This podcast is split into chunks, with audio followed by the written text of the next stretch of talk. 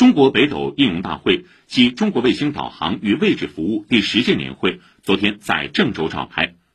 目前，中国已形成完整自主的北斗产业发展链条，芯片、模块、板块等关键基础产品性价与国际同类产品相当。北斗相关产品已输出到一百二十多个国家和地区，向亿级用户提供服务。二零二一中国卫星导航与位置服务产业发展白皮书指出，北斗正全面迈向综合时空体系发展新阶段，